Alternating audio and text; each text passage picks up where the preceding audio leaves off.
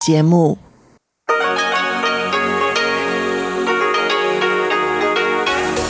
В эфире Международное радио Тайваня. Здравствуйте! В эфире русская служба Международного радио Тайваня. У микрофона Мария Ли. Мы начинаем нашу ежедневную программу передачи с Китайской Республики. Если вы слушаете наши программы на частоте 5900 кГц с 17 до 17.30 UTC, для вас прозвучит обзор новостей недели и рубрика «Всемирный Чайнатаун», которую ведет профессор Владимир Вячеславович Малявин. Если вы слушаете нашу часовую программу на частоте 9590 кГц с 14 до 15 UTC, то вы также сможете услышать рубрику «Наруан Тайвань», которую ведет Игорь Кобылев, и повтор передачи «Радиопутешествия по Тайваню», которую ведет Чечена Кулар. Ну а мы приступаем к обзору новостей недели.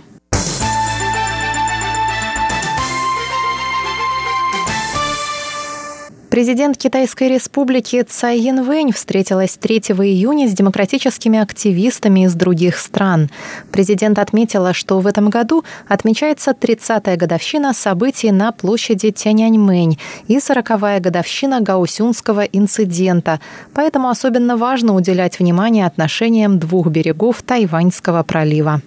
Цай Янвэнь сказала, что в какой-то момент Тайвань и Китай оказались перед выбором, от которого зависело их будущее развитие. Тайвань избрал демократический путь, а Китай, хоть и демонстрирует бурное экономическое развитие, ограничивает свободу своих граждан.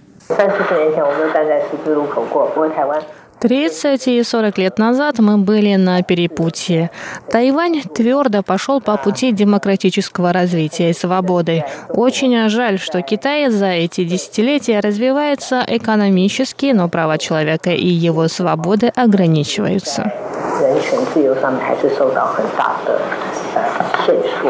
Цай подчеркнула, что нынешняя демократия на острове – это заслуги прежнего поколения. По ее словам, участники Гаусюнского инцидента выстояли в тяжелое для общества время, и именно тогда появилась ныне демократическая прогрессивная партия.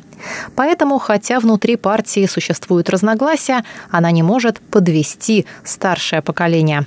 Президент также сказала, что эти события изучены еще недостаточно. Именно для изучения истории и исправления ошибок прошлого правительство Тайваня реализует программу правосудия переходного периода. Напомним, что в декабре 1979 года редакция журнала «Мэйли Дао» решила отметить Международный день прав человека митингом и демонстрацией в Гаусюне, втором крупнейшем городе Тайваня. Тогдашние власти не санкционировали митинг, и результатом стали многочисленные аресты и ожесточенные столкновения в центре города.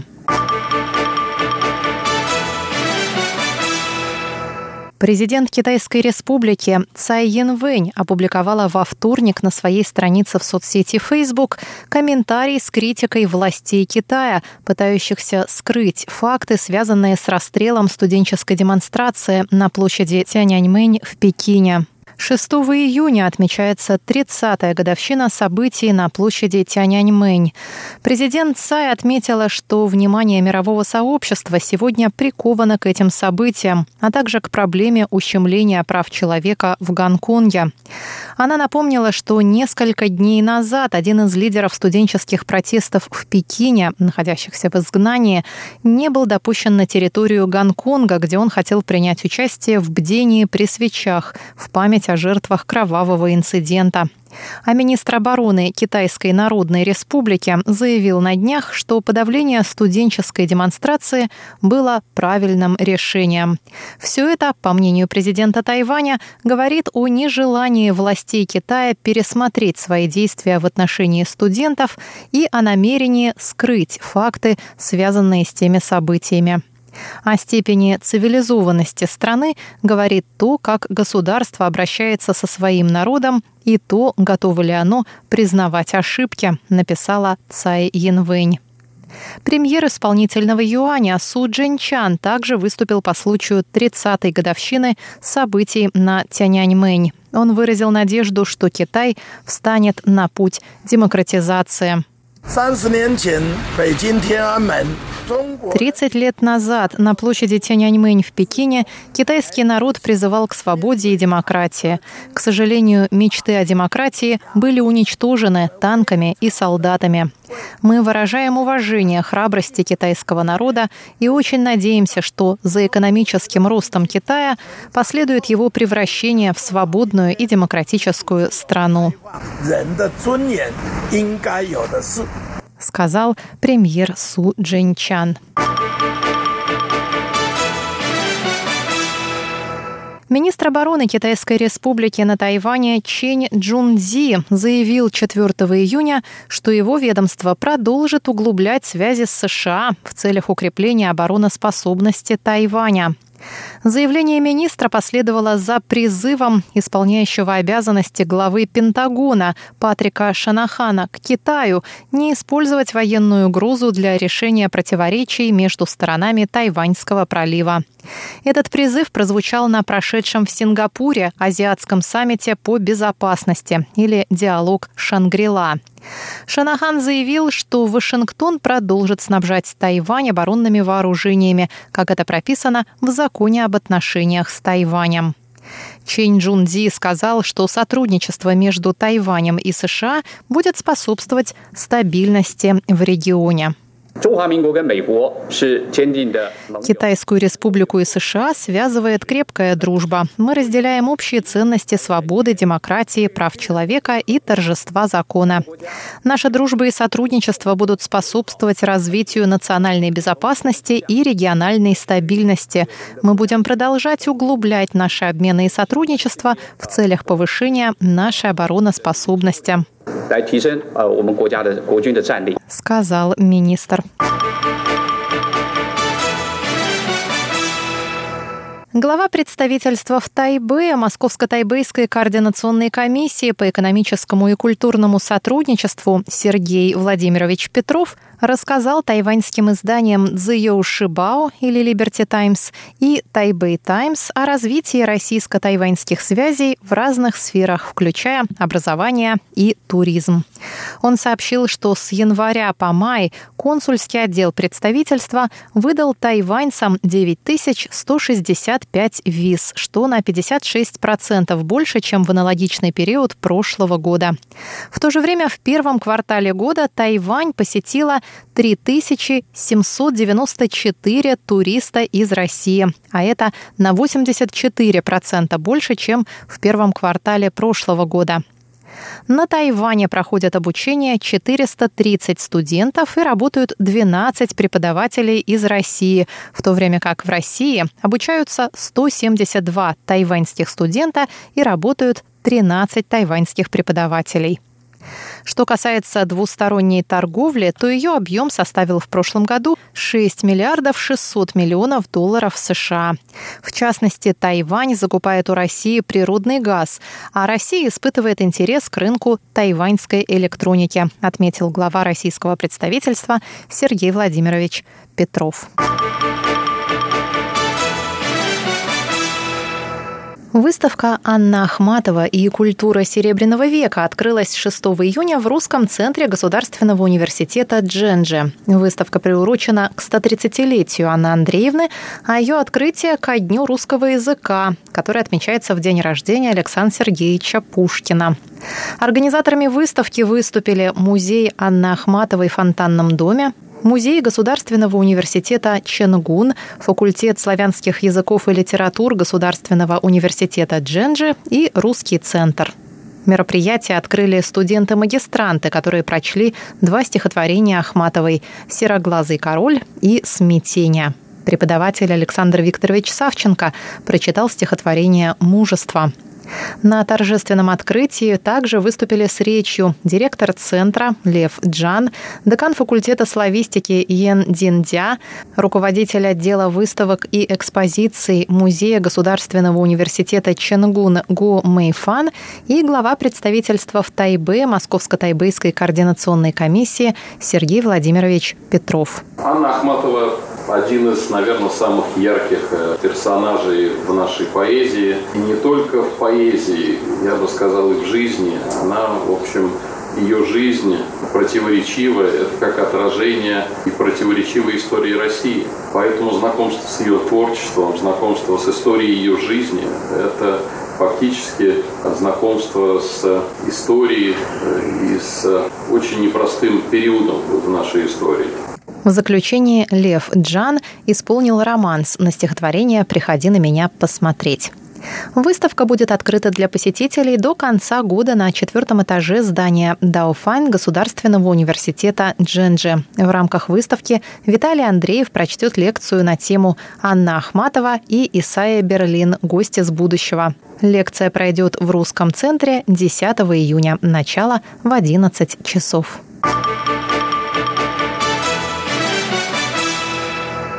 Тайвань может похвастаться наивысшим уровнем свободы прессы в Восточной Азии, несмотря на попытки внешнего воздействия со стороны fake news с материка. Об этом в своем докладе написала Freedom House, неправительственная организация со штаб-квартирой в Вашингтоне, известная исследованиями состояния политических и гражданских свобод. Доклад под названием «Свобода и средства массовой информации. Нисходящая спираль» был опубликован во вторник, 4 июня. В нем представлен анализ свободы прессы в 195 странах, которые оценили по четырехбальной шкале. Балл отражает свободу и независимость прессы в стране, наличие цензуры, свободы журналистики и влияние правительства на средства массовой информации. Тайвань, единственный в Восточной Азии, получил высший балл, который во всем рейтинге получили всего 36 стран мира. В докладе также отмечено, что китайское правительство оказывает давление на тайваньские СМИ и вмешивается в предвыборную гонку предстоящих президентских выборов. Согласно Институту изучения журналистики Reuters, фальшивые новости, fake news, запущенные материком с целью подорвать репутацию тайваньского правительства, распространяются в социальных сетях, а оттуда попадают на новостные телеканалы. Предполагается, что агенты китайского правительства оплачивают рекламу на крупных протайваньских страницах в Фейсбуке для блогеров про китайской направленности. Они также стали наиболее заметны в тайваньском интернете в преддверии президентских выборов 2020 года, сказано в докладе.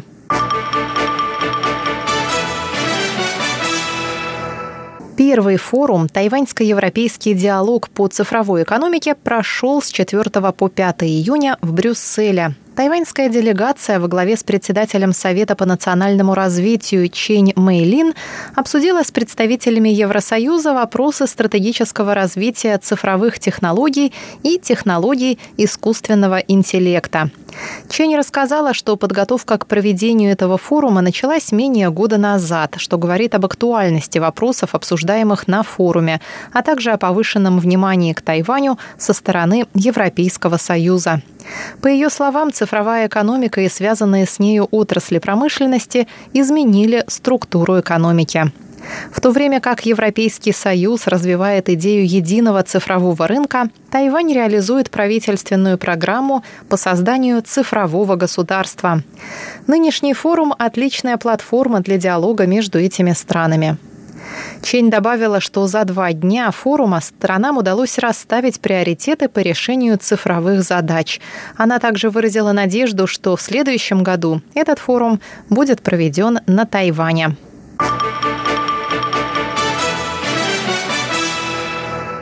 Департамент здравоохранения городского правительства Тайбэя сообщил 6 июня, что в сентябре будет введен запрет на курение перед мини-маркетами и кофейнями в черте города. Ранее с такой инициативой выступили в администрации нового Тайбэя. С введением этих мер в Тайбэе согласились пять сетей мини-маркетов и три сети кофеин. Власти ведут переговоры с другими семью сетями кофеин. Начиная с 1 сентября этого года курение будет запрещено перед мини-маркетами 7-Eleven, Family Mart, OK Mart, Simple Mart и High Life, а также перед кофейнями Starbucks, 85 градусов и Луиза Кафе. Нарушители нового правила будут оштрафованы на сумму в 10 тысяч новых тайваньских долларов. Это примерно 320 долларов США. На этом, дорогие друзья, я, Мария Ли, заканчиваю обзор новостей недели и приглашаю вас к прослушиванию тематических передач русской службы МРТ. Всего вам доброго. говорит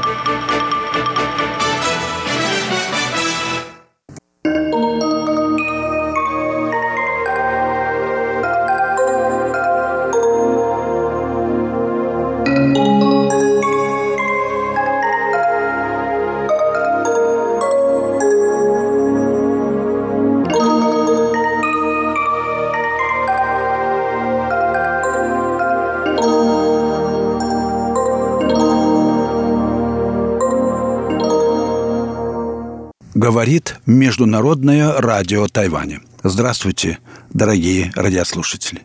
В эфире передача «Всемирный Чайнатаун». У микрофона Владимир Малявин. Сегодня я продолжу рассказ о духовной практике даосизма, о традиции медитации в древнем даосизме, ее культурном значении. Эти передачи основываются на книге, которая недавно вышла в России.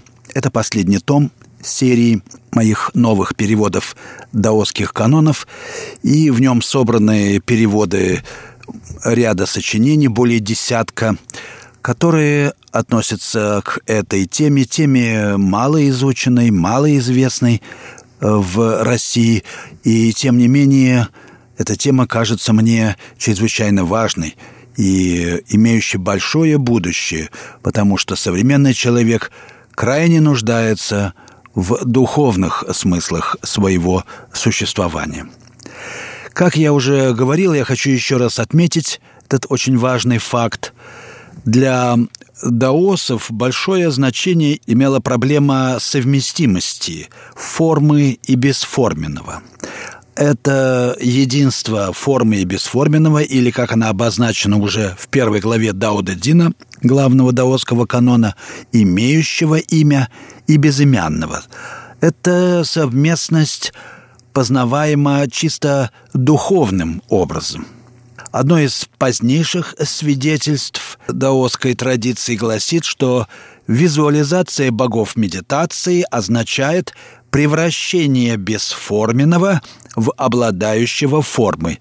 Это главная тайна даосской традиции. Каким образом вглядывание в непрозрачную глубину своего опыта, в исток своего сознания, который предстает перед нами как нечто далекое, недостижимое, смутное, туманное и так далее, каким образом из этого, как я говорю, марева первичного жизненного опыта выходят те или иные формы. Это главная тайна и э, даосской традиции, на которую даосы не давали и не старались дать ясного ответа, хотя бы потому, что, во-первых, не следует разглашать секреты чисто конкретного переживания в духовном опыте э, посторонним, и, во-вторых, наверное, такого ответа и в принципе дать нельзя.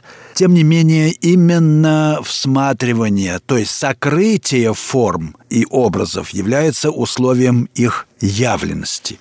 Вот такая диалектика, о которой я часто уже говорил в передачах, и она соответствует природе тела. Природа тела есть сокрытие, но а, это соответствует вообще познавательному процессу. Мир надо прятать в мире а что значит мир, спрятанный в мире? Он же абсолютно весь на виду. Как можно самому спрятаться в себе. Что это означает? Ведь это не означает, что он спрятался за диваном или где-то за углом. Спрятаться в себе означает не быть видимым, оставаясь совершенно явленным, явным этому миру. Также это есть у Лао Цзи, прямо об этом сказано. Бы уподобиться своему праху. Прах – это и есть чистая вещественность нашего существования, которая не противостоит духовному прозрению. Итак, Визуализация богов для даосов означала превращение бесформенного в обладающее формой. И об этом событии, как написано в одном э, даосском произведении, нельзя поведать. Однако оно означает выявление образов в отсутствующем ради устойчивости в духовном ведении. Сами по себе эти образы имеют чисто практическое, даже техническое назначение. Они, если воспользоваться классической метафорой Джуанзе, подобны ловушке, которая нужна для поимки зверя, но о которой забывают после того, как зверь пойман. Иными словами, постигший реальность совершенствования не нуждается во внешних образах.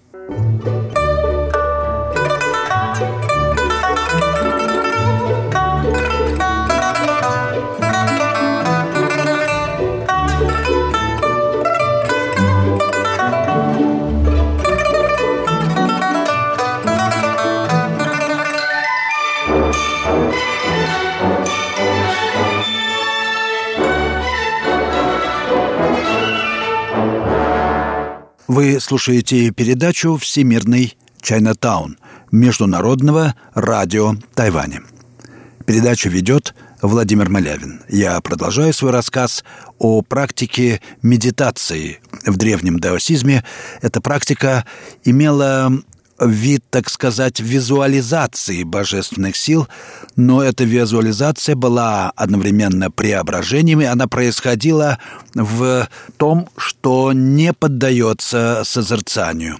То есть из отсутствующего и небытийного выходит нечто явленное, или, как гласит китайская поговорка, которая является, кстати сказать, одной из 36 стратегем вот этого знаменитого корпуса компендиума собрания китайской стратегической мудрости.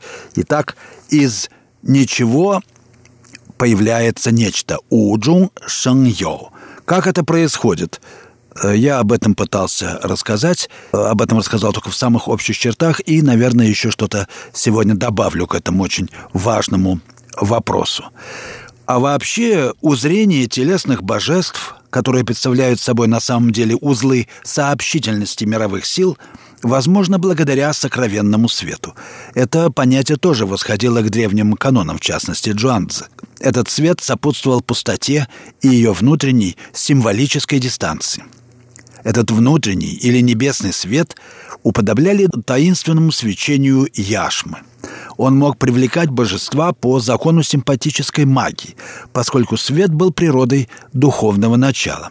Его разжигали, принимая специальные снадобья, практикуя дыхательные упражнения, всматриваясь в бронзовое зеркало или ставя напротив друг друга два зеркала – Здесь даосская медитация смыкалась с традицией священной каллиграфии, которая, как все духовное искусство Китая, выявляла пределы видения. И решающим фактором здесь была все та же отсутствующая глубина одухотворенной пустоты, которая делала возможным всякое созерцание. Поэтому практиковавший внутреннее видение – казался слепым, как о нем говорится в древних текстах, или, как сказано в каноне очищения костного мозга, одном из ранних памятников духовно-соматической практики Сисуидин, подвижник пути подобен слепцу, идущему без посоха.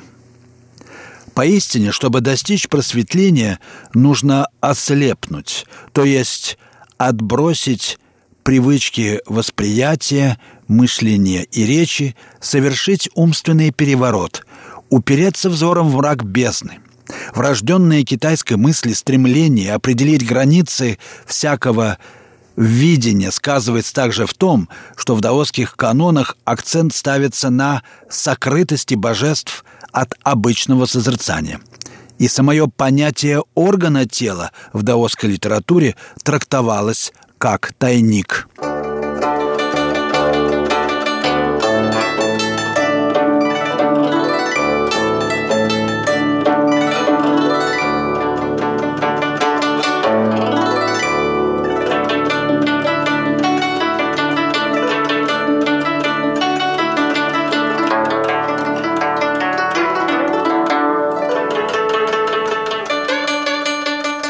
Напоминаю, что вы слушаете Международное радио Тайваня, передачу «Всемирный Чайнатаун». Передачу ведет Владимир Малявин. Давайте еще раз посмотрим, какое культурное значение эта практика медитации имела в Китае. Вот э, визуализация божеств и духов выявляет, по, по сути дела, пустотно-целостный континуум бытия – где, как в гигантском кристалле или некой идеальной музыке небесных сфер, все жизненные миры находятся в отношениях резонанса и друг друга проницают. Все они существуют совместно. Фокус этого круговорота хаотического всеединства – пустота и небытийность. Нечто одновременно полое и полное миром, несущее, как все в себе несущее, не противостоящее вещам, но и не отличающееся от них. Здесь каждый момент существования символичен и включает в себя потенциально бесконечный ряд значений. Каждое действие имеет характер соответствия. Каждое событие отсылает к отсутствующему истоку. Здесь все происходящее не имеет внешнего воплощения, не переходит в историю, а приобщает к внутренней глубине всеединства – Мировой кристалл мерцает, отсвечивает сокровенным светом, как светится изнутри тела даосского святого. В нем вверху, как внизу. Боги и люди здесь не выходят в объективный мир, но пребывают в согласии между собой. Божества приходят к людям, чтобы вознести их на небеса, и сами, с их дворцами, экипажами и свитами, являют зеркальный, хотя и улучшенный, рафинированный, как в магическом кристалле, образ человека. Здесь небеса присутствуют на земле, а земля на небесах. Соответствие не отменяет самобытности вовлеченных в него деятелей. В явлении и в помыслах граница между земным и небесным мирами не отменяется и даже ясно сознается подвижником. Этот своеобразный зеркальный дуализм, утверждающий некую символическую, всегда сокрытую дистанцию между полярными противоположностями и одновременно возможность их неожиданной встречи, чудесного совпадения, есть условие всякого видения. Он делает всеединство неустранимой тайной, которая скрывается за каждым явлением. Явление в помыслах не обладает ресурсами для разрешения этой загадки. Оно не позволяет преодолеть дуальность сущего и несущего и лишь постулирует точку духовной осиянности, озаряющей мир. Но оно дарит сознание того, что видеть значит находиться на пороге как бы двойного бытия. И сокровенный светоч духа пребывает в скрещении двух бездн – как в гениальном образе Равенны у Александра Блока. Спящий младенец у спящей вечности в руках. Сон во сне — вот подлинная метка просветленного существования в Китае. Да и всюду в мире. Встреча двух бездн высекает искру прозрения. Кто этот бодрствующий, увидевший спящего среди снов мира? Кто бы он ни был — он видит воистину. Прозрение дается в единстве воздействия отклика вне помышления и даже ощущения. Его нельзя ни понять, ни почувствовать. В нем человек удостоверяет свою миссию Творца мира. Ведь и боги только откликаются его усилию прозрения. Они сами пусты, но их пустота приглашает человека к божественной просветленности.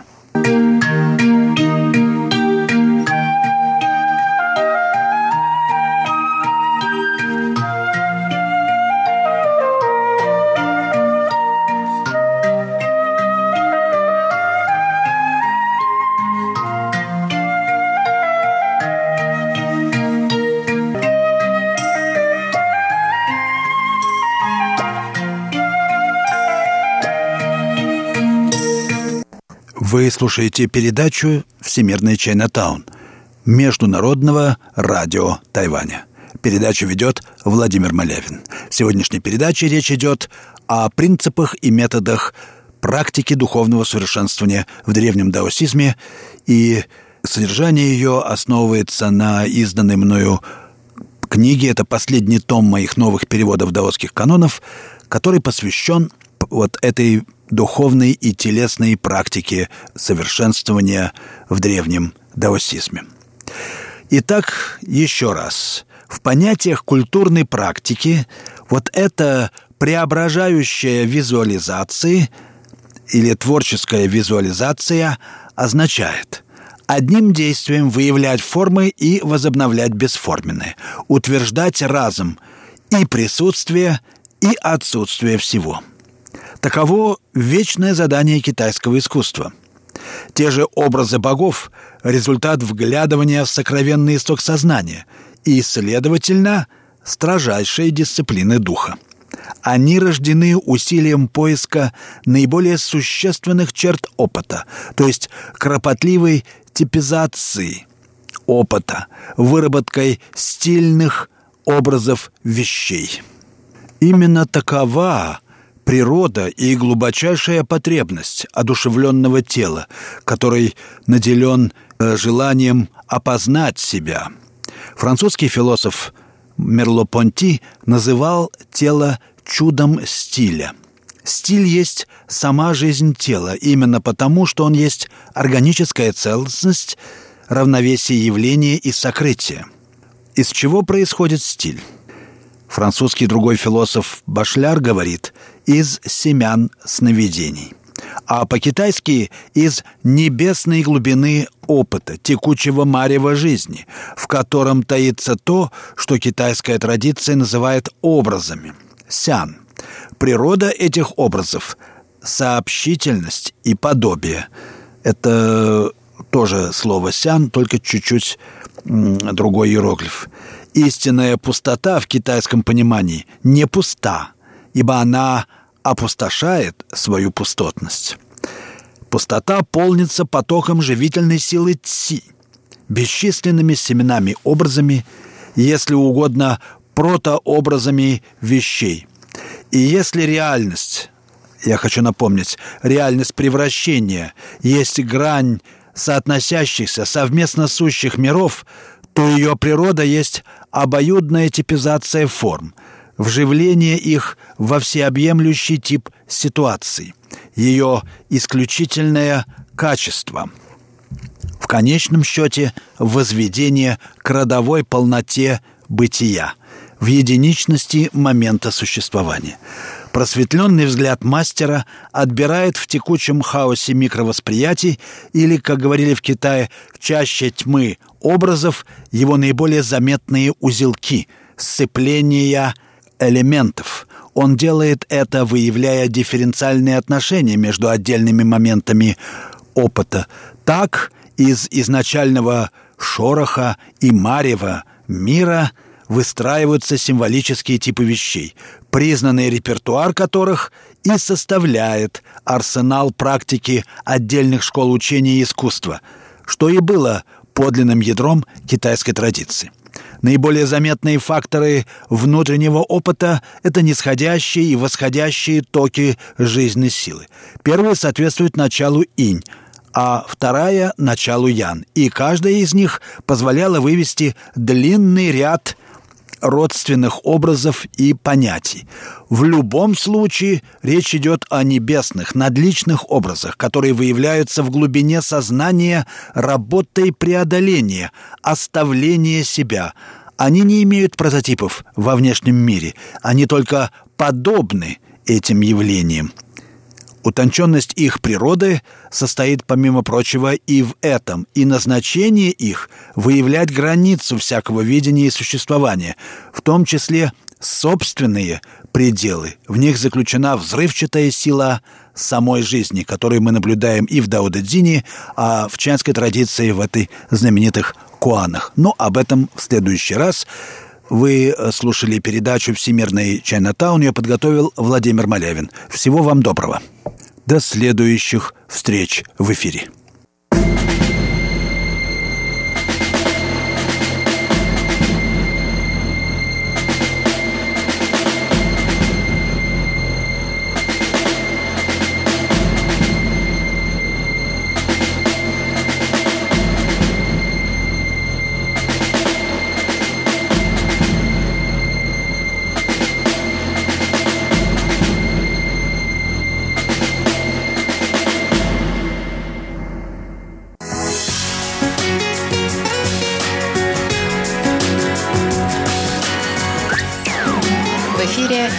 Международное радио Тайваня.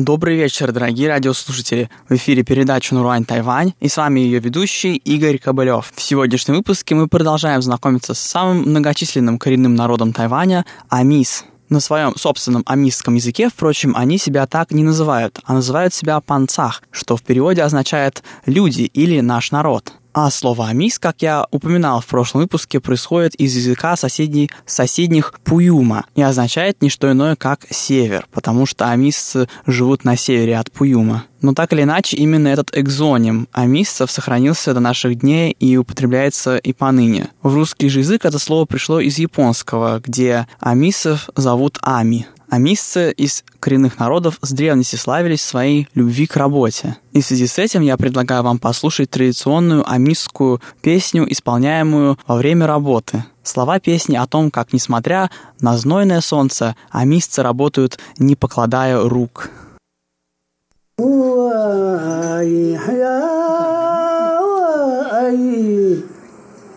Kilal tsaka saan kita? Hawan oh ayan ha he oh ay. Oh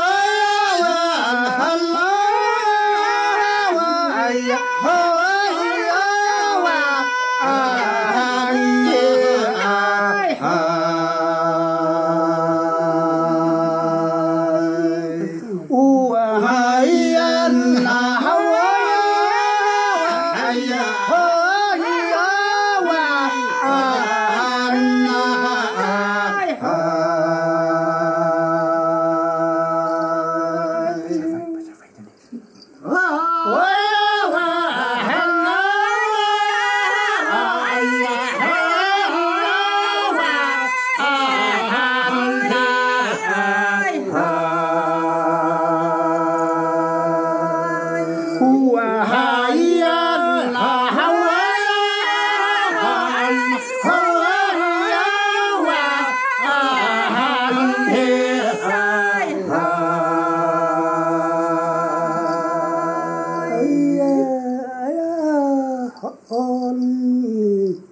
Malaga sa manan utila sakasalan kita mau mah anin yarumian awan angin pinanganumaw mahayat amlaw ami sananay wa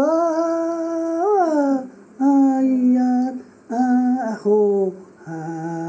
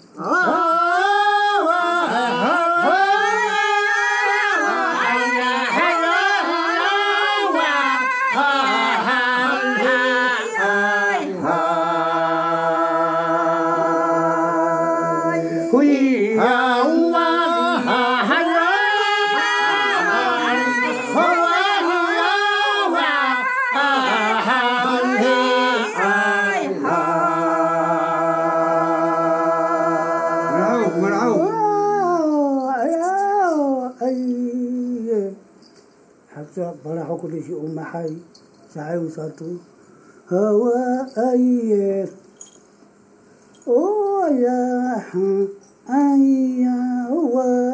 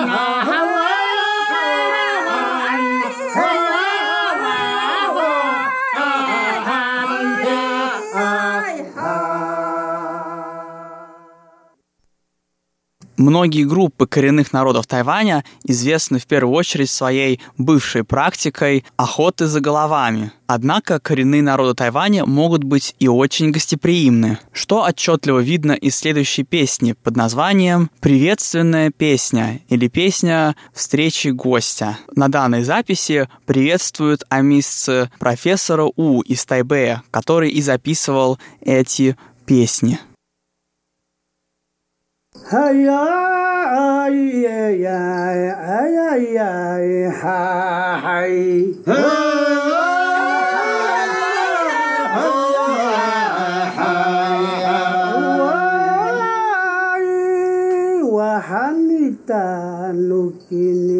kamaro nomita wayahoy hahay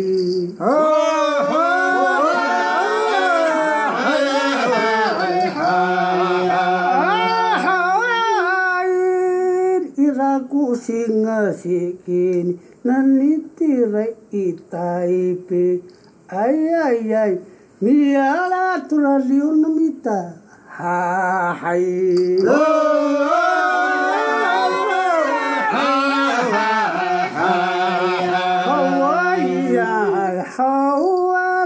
ayayay hay sakabaxanumita Ayayay kusapa lita mohita turadio. Oh,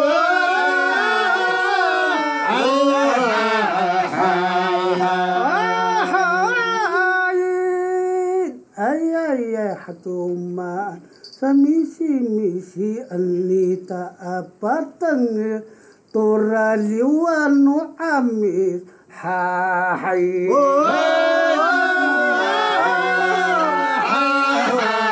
哎呀！哦，好威呀好威哎呀呀，等你了，你啊住啊，哎呀喂，你呀罗，果然有侬发了傲，马格拉。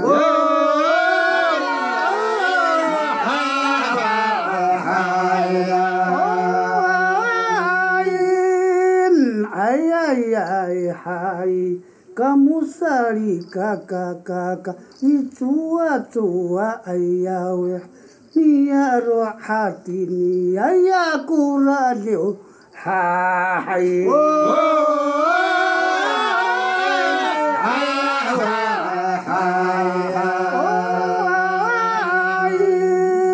حمك النوم كونيني Araliu anumita u amisa tamadau haria. Oh, oh, oh,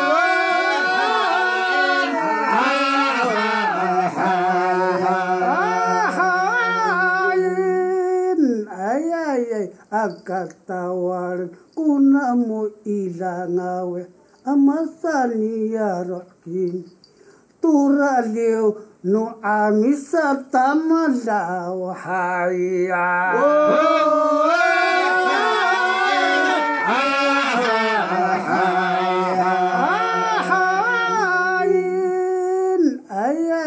Hatin bisa alik kucima-cima turaliu numi tau amis atamala. Oh, oh, oh.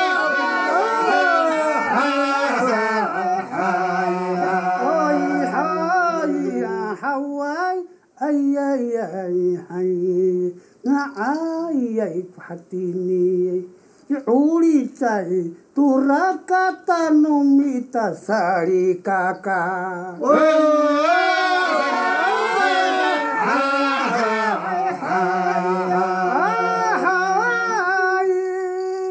Hamakan nomita agapita warkonamu turadeu Numita uamis atamalao.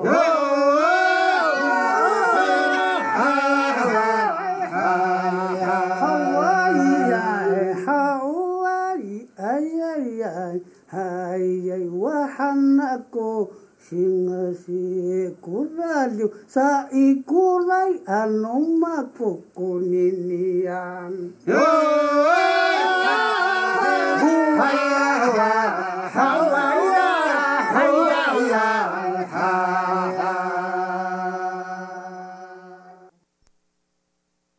И под конец нашего выпуска я предлагаю вашему вниманию радостную песню. В этом исполнении обнаруживается самая высота технического мастерства полифонического пения амисов. Она воплощает собой этические и коммунальные идеалы амисского общества. Радостная песня.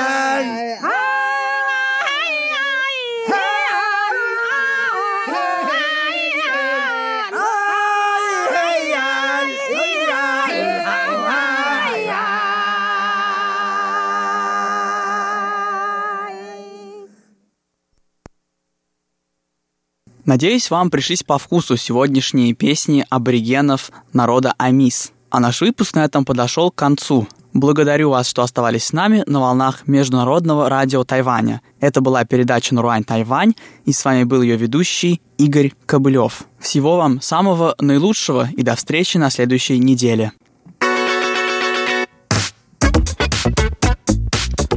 Радио путешествие по Тайваню.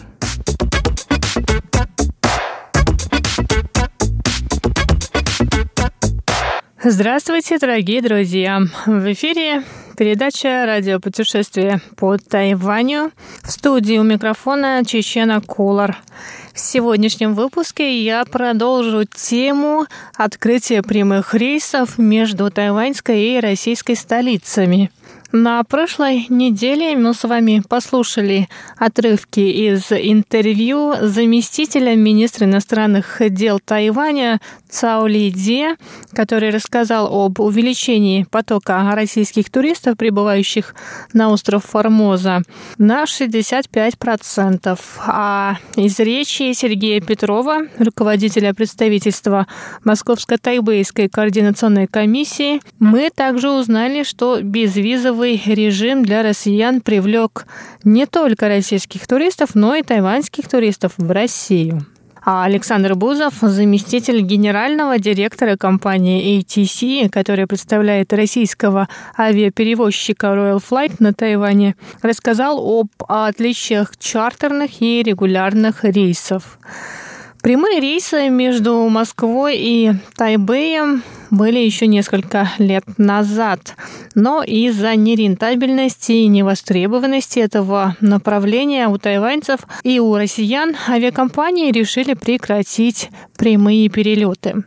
В последние пару лет ситуация изменилась. Когда Royal Flight только начинали свои прямые рейсы, они были чартерными, и билеты раскупались тайваньскими туристическими компаниями, которые предлагают турпакеты в Россию. Сейчас пассажиры прямых рейсов в основном тоже групповые туристы, но рейсы уже стали регулярными. Об этом нам также рассказал генеральный директор компании TC Дэниел Х. Сейчас спрос на групповые билеты огромный. Индивидуальные путешественники тоже могут купить билеты, но на самом деле их остается не так много. До какого времени в этом году будут летать прямые рейсы? Надеемся, что они будут всегда. Сначала прямые рейсы раз в неделю, а потом будем смотреть, нужно ли вводить дополнительные рейсы. Как вам кажется, российские туристы будут чаще приезжать на Тайвань после открытия прямых рейсов? Мне кажется, что это неизбежно. За столько лет работы с Россией я понял, что Тайвань очень подходит российским туристам. Вы сами живете здесь и знаете, насколько тут комфортно и насколько у нас вкусная еда. Зимой у нас не холодно. На юге острова много пляжных мест. Я думаю, что российским туристам у нас понравится. О том, что отдых на Тайване понравится российским туристам, рассказал и Джан Сюэсунь, председатель правления компании, который управляет небоскребом Тайбэй 101 один. Джан не понаслышке знает о предпочтениях россиян, так как Тайбэй-101 в прошлом году приглашала российских журналистов и блогеров посетить тайваньский небоскреб. Я думаю, что после открытия прямых рейсов между Москвой и Тайбэем, а также Владивостоком и Тайбэем, туристические обмены между странами увеличатся.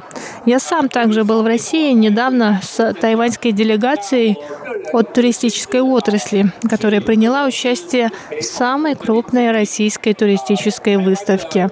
Это самая большая тайваньская делегация за последние 20 лет. Мне кажется, что Тайвань очень подходит российским туристам. У нас погода и люди очень теплые. После официальной части мероприятия, посвященного открытию прямых рейсов между Москвой и Тайбэем, которое прошло 25 мая, я не могла не пообщаться с тайваньскими туристами, ожидающими регистрации на первый в этом году прямой рейс Тайбэй-Москва. И первые мои собеседники – мама с дочкой, которые впервые едут в Россию. 你们两个去莫斯科了？对啊，那你们是跟团的吗？还是跟团？跟团。Мы едем в Россию в составе туристической группы. У нас в группе больше 30 человек. Мы пробудем в России 8 дней. Мы будем в Москве и Санкт-Петербурге. Это первый раз, когда мы едем в Россию. Договорились с друзьями. Ожидаем хороший отдых. 呃，应该感觉很好，很好。好，谢谢你，谢谢。 мне также удалось поговорить с тайваньским гидом, который возит тургруппы в Россию. И вот что он мне сказал. Очень мало тайваньцев бывали в России и знают что-то об этой стране. Поэтому, когда тайваньский турист приезжает в Москву и Санкт-Петербург, его изумляет то, что эти города такие красивые и развитые. В последние годы интерес к России возрос, особенно после мирового чемпионата по футболу, который прошел в России в прошлом году. Все увидели на экранах телевизоров эти современные стадионы, увидели, насколько Россия развитая страна. Поэтому сейчас очень много тайваньцев рассматривают отдых в России. Тайвань находится в тропическом поясе, а туристы, путешествующие в Россию, в основном старшее поколение, поэтому они обычно планируют свой отдых в России летом. Все остаются в восторге от красоты московского метро. Тайваньцы также любят архитектуру, будь то старинные или современные здания. Они все очень красивые. Это то, чему удивляются все тайваньские туристы в России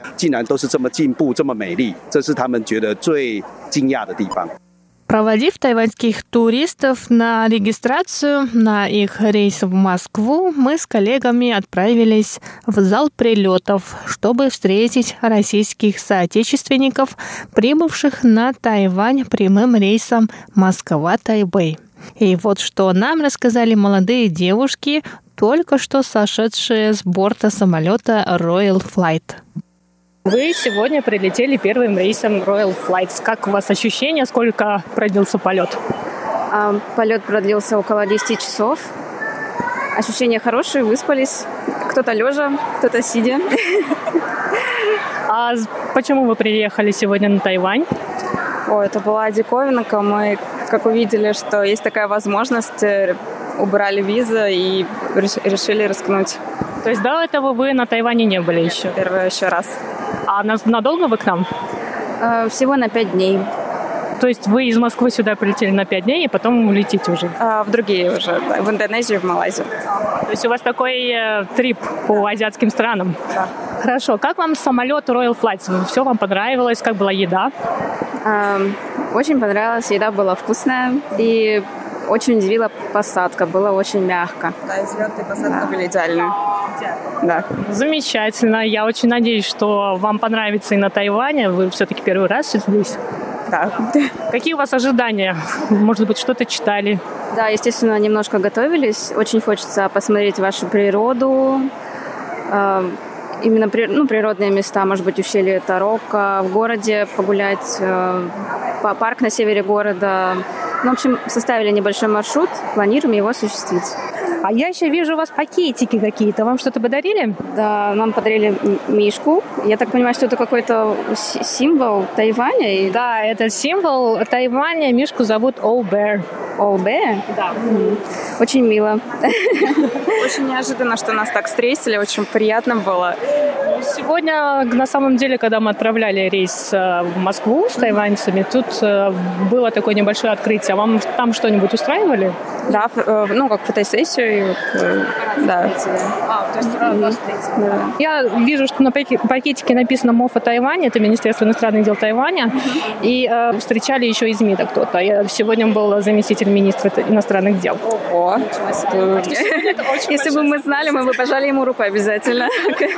Ну хорошо, я очень надеюсь, что вам понравится на нашем прекрасном острове, и также желаю вам, чтобы другие страны также вам понравились. Спасибо большое. Спасибо. Спасибо. На этом сегодняшний выпуск подходит к концу. С вами была Чечена.